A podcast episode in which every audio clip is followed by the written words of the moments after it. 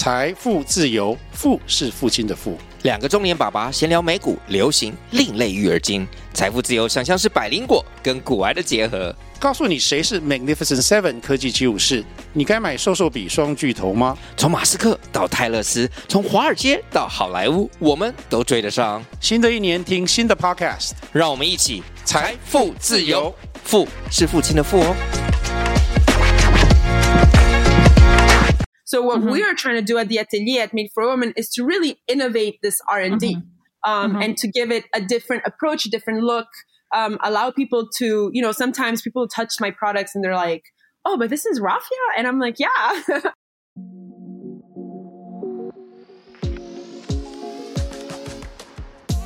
嗨，各位 Care 的听众，大家好，欢迎来到 Leading Ladies 的单元。我是主持人 Tiffany，也是 Care 的创办人。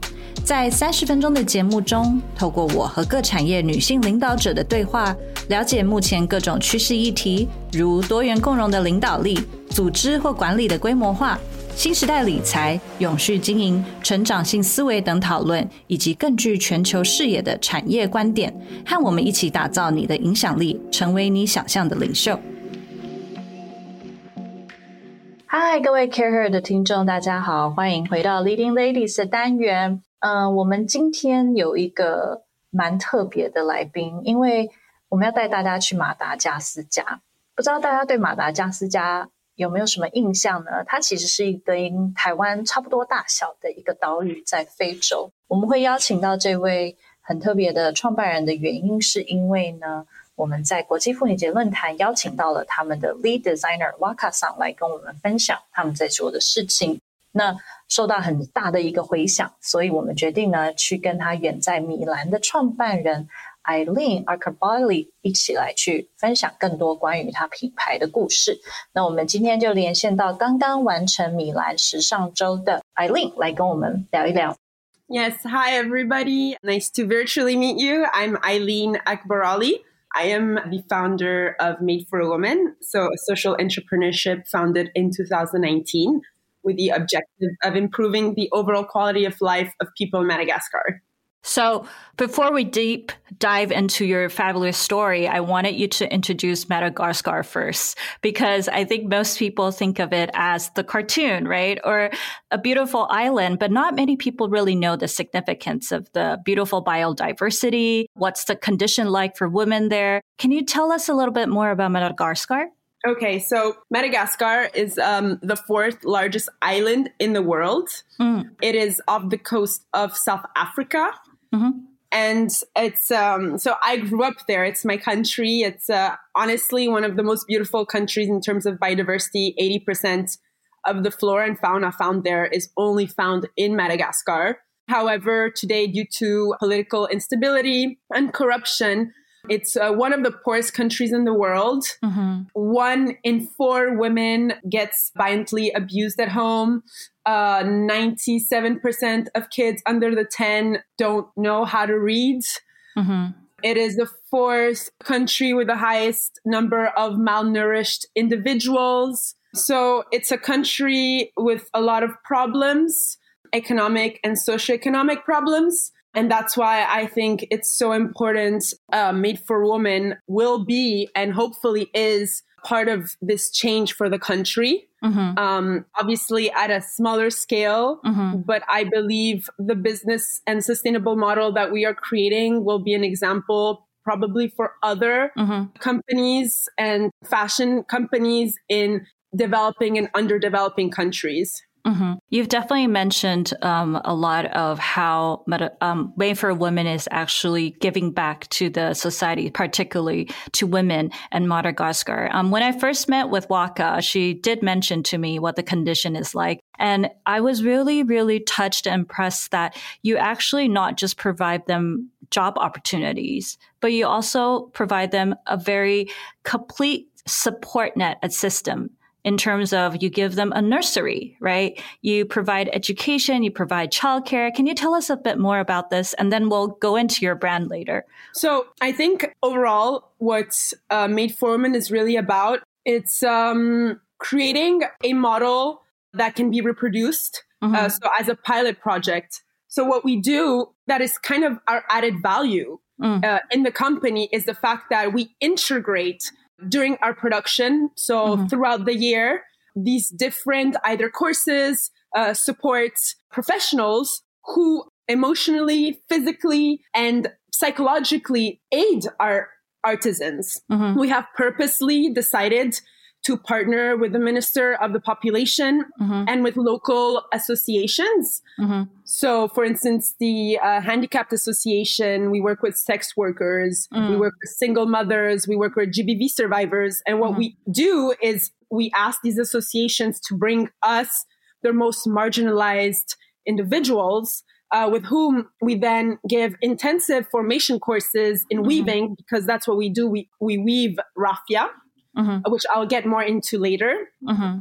And then we ask them or we tell them that after this intensive formation course, they can stay and work with us. Oh. And during this period, of working with us, not only do we offer them uh, salaries that go above living wage, also because today we are WFTO verified, mm-hmm. and therefore we have certain, uh, you know, standards that we need to keep. Mm-hmm. But we also work with uh, professionals such as psychologists, mm-hmm. doctors, mm-hmm. professors, teachers, whom give them an added value to their lives. Mm-hmm. And in addition, we are also creating and have created this childcare area uh, where we have more than 40 children today of our women whom come every day. And uh, we have an uh, educational teacher with other helpers who work directly with these children every day to give them basic skills in terms mm-hmm. of education mm-hmm. and I know I mean just you know love and affection and so care. That, that's for and care. So that's sort of our added value mm-hmm. at the atelier at Made for a Woman. I highly recommend to follow your social media, um, either your Instagram or videos, because you know through these videos that you posted on Instagram of your atelier, um, these dancing sessions, right, and, how they work, you can really tell that this is an environment, a community that's really the core is to really help each other, um, to really um, equip them with the skills to to really change their lives. So we talked about the working condition and you know the core mission that you try to obtain. Um, share more about the design. Um, t- share more about the atelier, about Raffia. How did this concept came into place? Okay, so Madagascar is one of the few countries in the world that provides raffia. Mm. So the raffia is derives from a raffia palm tree, which is super interesting because personally, when I started and I was like, oh, I want to work with raffia, I had no idea what raffia was. So the first thing I did before I started anything was to try to find certified suppliers. Mm. Um, can you imagine in a underdeveloped country where, yeah. you know, everything's in black, um, finding a certified supplier, I thought it was almost impossible. But mm-hmm. after some research, I was able to find uh, this company, this uh, family company called Kalfan mm-hmm. Ville, located in the nor- northwestern region of Madagascar called, Ma- called Mahajanga. Mm-hmm. They are certified, um, work, uh, have been audited for years, mm-hmm. and work directly with the national protected national park. Mm-hmm. Um, they have a partnership with the Minister of the Environment. They replant with other suppliers over 1 million trees. So there's a reforestation program uh, you know, we actually, myself and a colleague of mine who is a freelance in National Geographic, when I found these suppliers, we decided together to film a short documentary called The Raffia mm-hmm. Journey. Um, which mm-hmm. you can also find on our website, which then we presented at the Festival de Cannes uh, two years ago, two summers ago, and mm-hmm. won an award for our sustainability commitment. Mm-hmm. Um, so it was really to showcase to our clients the importance of understanding where your product comes from. Yeah. You know, so that was super important to us. And then from there, all of our raffia is dyed with other uh, GOTS certified, EcoCert mm-hmm. certified suppliers mm-hmm. uh, into azo free pigments, which are you know less harmful for the skin. Yeah. Um, mm-hmm. So we're very careful with how uh, we uh, supply our raffia and, and, what we make out of it. Mm-hmm. I just received my first bag from Made for a Woman as well. And, you know, I completely agree with you because with that much of a, the vibrant color that you presented in the bag, um, the fact that you guys are cautious about the pigment, about um, using the dye and everything, I think that's really a very complete a very holistic pr- approach to really making these products sustainable, not just eco-friendly, but also health friendly to our yes. human bodies as well, right? Yeah, definitely. Um, so when I started, I don't, I don't have studies in design. Um, I mean, oh, I you didn't? Wanted, no, I've always oh. wanted to be a designer. I just sucked at drawing. so eventually I studied business, focalized mm-hmm. in fashion, and I did CSR. But I think, you know, I've always been very creative. So at the beginning, I was like, okay, what do we do here? And uh, you know, you just put together things. And I, am not gonna lie, Malagasy people are insanely ta- talented manually. Mm-hmm. Um, mm-hmm. You can give them anything and they will be able to reproduce it. So the savoir-faire um, of people Madagascar is something that is so under, you know, rated. Um, we, there's so much more attention and so much more, you know, value that should be given to the people of this country because they are insanely talented. Um, and at the same time, that is sort of what we're doing. What we're trying to do is we're trying to innovate the raffia fiber. So you will typically find raffia products in the market, but they always have the same structure, uh, mm-hmm. similar weaves. So what mm-hmm. we are trying to do at the atelier at Made for Women is to really innovate this R and D, mm-hmm. um, mm-hmm. and to give it a different approach, a different look. Um, allow people to, you know, sometimes people touch my products and they're like, oh, but this is raffia. And I'm like, yeah. so it's such a versatile, you know, uh, fiber. It has so much potential. Um, so it's only been three years that we've been working with this. So, you know, the designs honestly come from, you know, working on it directly. Um, now since a year, you know, Waka has joined our team.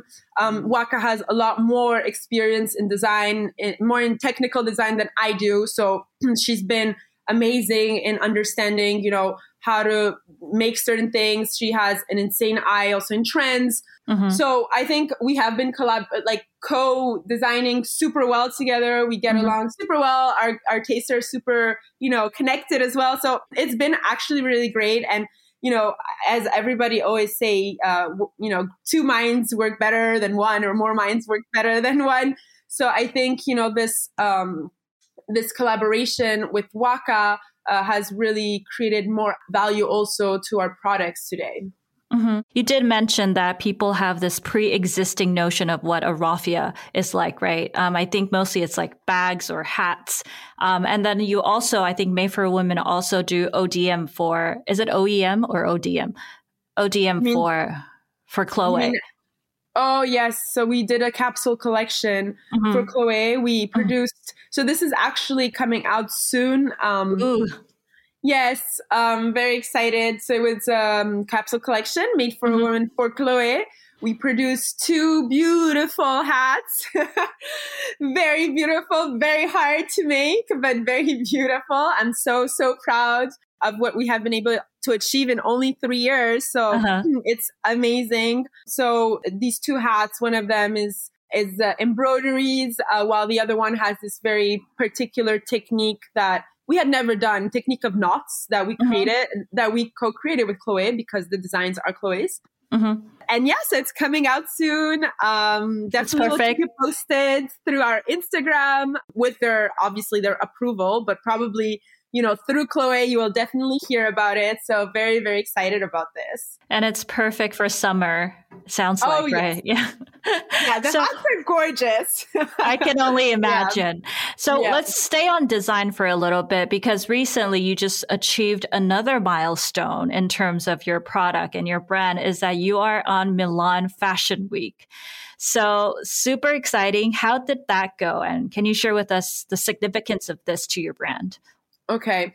So, I mean, I'm just going to give you some backup history regarding mm-hmm. this. So, a year ago, a little more than a year ago, uh, when we just started, I was sort of like DMing all brands. I was like, please collaborate with us. With us, yeah. uh, yeah. You know, we're great. so, uh, this amazing uh, designer from Italy, uh, Stella Jean, uh, who is half Haitian, half Italian, um, Mhm. you know, contacted me and she's like, "Oh my god, I love what you do. Um, let's find a way to collaborate." Um, so we produced for her and another brand a small Mhm. capsule collection. And this team came down to Madagascar with Vogue Italy ambassadors of the brand, Mhm. which the brand is Roxy, so the sports uh, brand in the, in America. Mhm. And Stella came down. They fell in love with the work that we do, and so she decided to integrate um, Eileen, so me and Made for a Woman, into this uh, BIPOC project, WAMI project, Mhm. which is we are made in Italy. Um, so it's a small selection of emerging designers uh, from Italy or have some association to Italy. it. Mhm. Yeah, so I'm half Italian, half Indian, and that's why she associated me to it. Mhm. And so practically what she was capable of doing was she was able to integrate me, including other designers, uh, into uh, the Milan Fashion Week. Um, and she was just kind of like, okay, well, now you guys have to make five, uh, like five outfits. And I Mhm. was like, I've never made, I- I don't know what you're talking about. I had no idea. You say I was raffia. Oh my God. Yes. I called Waka. I'm like, Waka, what are we going to do? Say Um, yes first. oh yeah, I said yes first. Don't worry. That was like even before deciding. I was like yes, totally, and then I freaked out. Um, and then you so figure then- out what to do. yeah, it- that's exactly what happened. So we were able to uh, design these beautifully intricated, uh, you know, clothes uh, pieces. I don't even know what to call you, one of a kind pieces. Um, Mhm. And we worked on it for over two months Mhm. with more than 40 artisans. I think first ever, you know, full on raffia, you know, ready to wear pieces, mixing, uh, you know, garbage raffia, which is waste raffia that would either go, um, you know, we would either burn it or, you know, go to waste. We Mhm. were able to include uh, preciosa stones that uh, were imported. We were able to use precious stones. No, uh, Mhm. yes, precious stones from Madagascar, which was absolutely stunning, and Italian silk.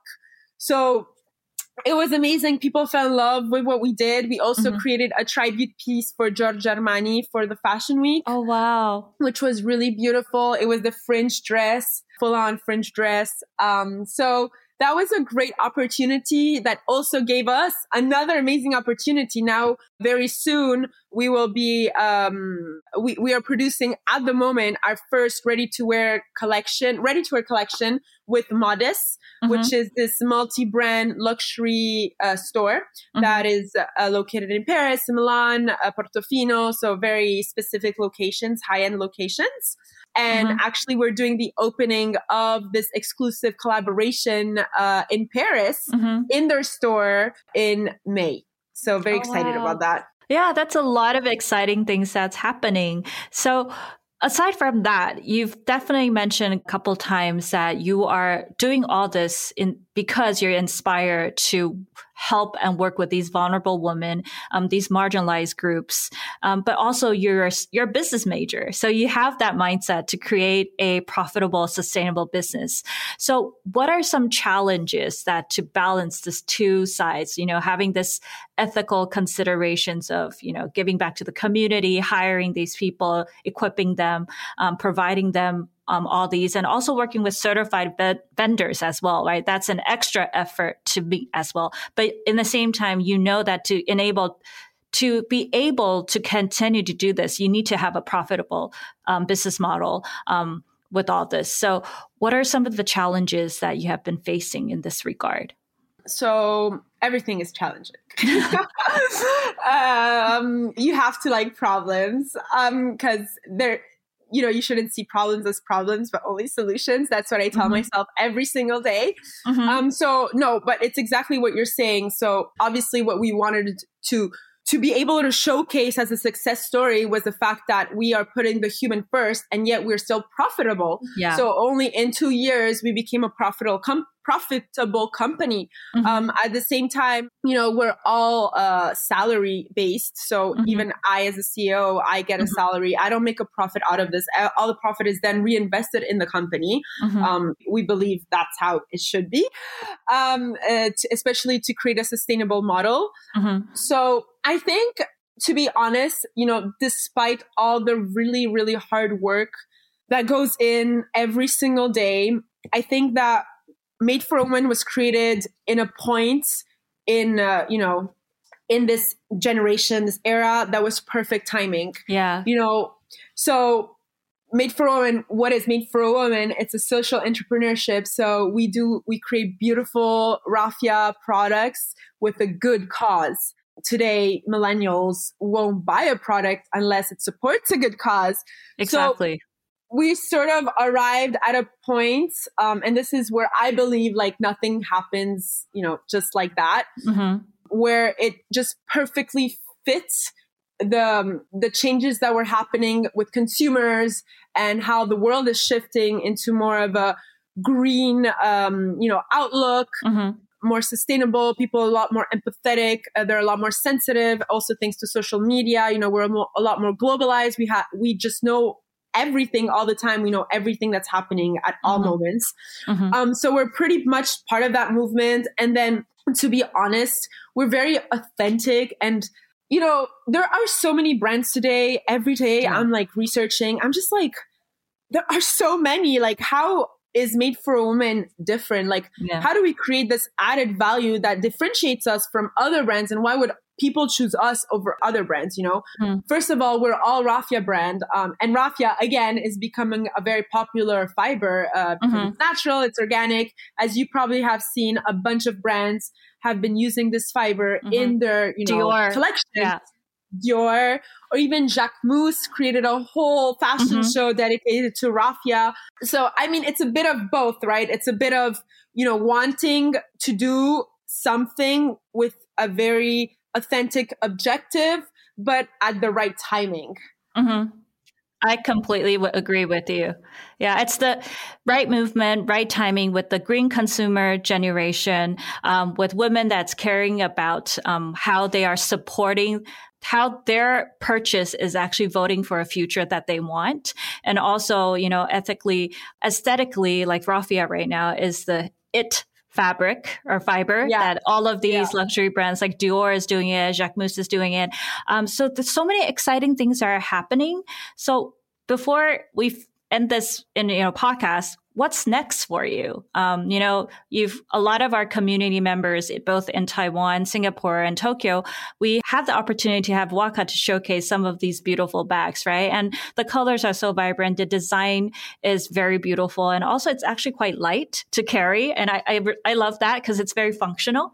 So, what's next on your map? So, what we want to become is um, we've had important meetings with um, luxury brands uh, in the last few weeks um, to really present our model. You know, we want to, um, our idea, obviously, we work uh, with quality over quantity. We're Mhm. slow fashion movement. Mhm. So obviously fast fashion is not the way to go for us. And therefore we are positioning ourselves in, you know, in the luxury section and contacting luxury brands because uh, we think that being able to work with luxury brands not only gives them a credibility, you know, gives them a stamp like, hey, um, you know, our products come from, you know, an ethical factory Mhm. and check them out. You know, they have dance courses and they actually care about the people. yeah. you know, which should, which sounds super logical. It should be the most logical thing in the world, but it's unfortunately not in the in the fashion industry, in textile industry. And so we sort of want to become the it raffia brand, Mhm. and we want to give the opportunity to different brands who actually have an impact, a bigger Mhm. impact than we do at this small scale, uh, Mhm. and give them the opportunity to choose working with someone, a brand like Made for Women over another one because of our human aspect. Mhm. You know, China shifting this mental state of, you know, being, which is not easy in the fashion sector.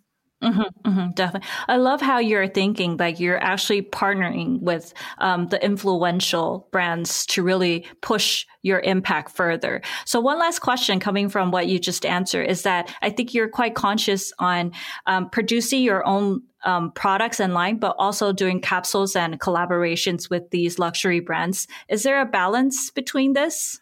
Um, we're still in the beginning, so we take any opportunity that sounds interesting for our Mm-hmm. strategy. Um, you know, Made for Women is still growing. We still um, haven't reached international levels. We're slowly doing so. Um, but it's a long way to grow, to go. Uh, creating a brand, creating an identity is not easy, especially in the luxury sector. Um, so there's a lot of, you know, networking that needs to be happening, like what we're doing right now. There's a lot of presentations, a lot of, you know, uh, it's just like connecting and Mhm. getting the message out there, really allowing people to get to know uh, what we do, uh, why we do it, Mhm. and um, the importance, the you know, the mission behind it, which is Mhm. at the end of the day more important than anything else. You know, for Yes. for Made for a Woman. Mm. Definitely. You know, it's great for us to be a platform to share your story as well. I think it's very inspiring and it, it actually provides a lot of insight as a business owner as well. So hopefully we get to see you in Asia and we would love to host you. Uh, please visit because I think the weather is perfect for Raffia, both Taiwan and Singapore. It's, I, and I, I think I just remember also Taiwan is the same size as Madagascar, if I remember Oh, correctly, in terms of the island. Yeah. So I think there's so many, you know, nothing happens for no reason. No So maybe it's a reason for you to visit, you know, the islands on the other side, both Singapore and Taiwan as I well. would love. I would love to. I, Yeah. I really think it's gonna happen for sure. We're It definitely will. gonna plan this for sure. Thank you. Thank you so Thank you much so for much, Tiffany. um, today. 嗨，大家喜欢这集的内容吗？欢迎在 Apple Podcast、Spotify 或本集描述中最底下的连接帮我们评分留言，让我们知道你的想法。除了 Podcast 外 c a r e 更策划了很多很棒的线下活动，每个月都有各式主题活动，从小型亲密的商业主题 Salon。 到集结商业领袖的大型论坛，甚至是夏日论坛，以及是年末会员专属的 Gala 参会。透过这些活动，会员还能独家享受 Think Tank 内容以及邀请制的圆桌聚餐。更多详情，请点击本集描述中成为 Care 会员了解。